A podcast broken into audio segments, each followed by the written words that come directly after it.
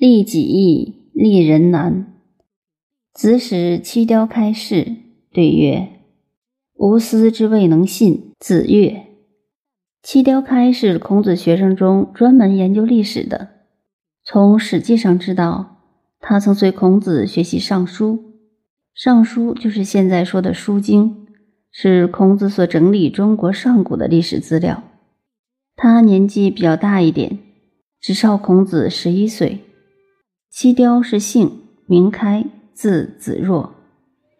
这里提到孔子有一天对七雕开说：“你的学养已经可以为社会服务了，出去做官吧。”可是七雕开说：“老师谢了，对这件事我没有自信。”这句话蕴含的修养很高，他是说：“你让我出去做事，我真能够替国家为社会做得了什么事吗？”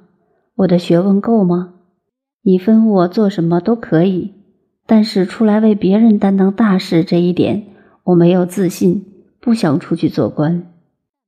孔子听到他这样的话，高兴极了，因为在他的学生中也有许多是急功好利的。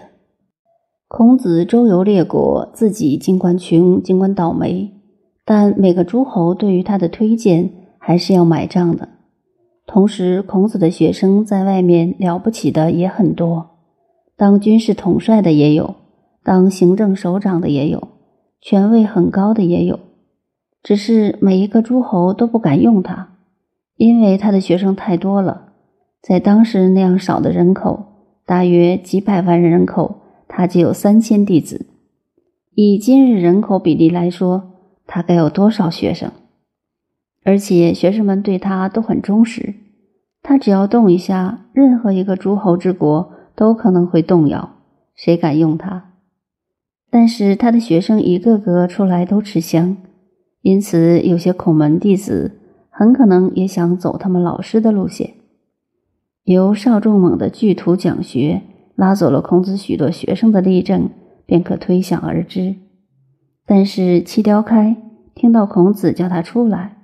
他反而说对做官这件事没有自信，由此可见他为学之诚，行道之笃，所以孔子听了非常高兴。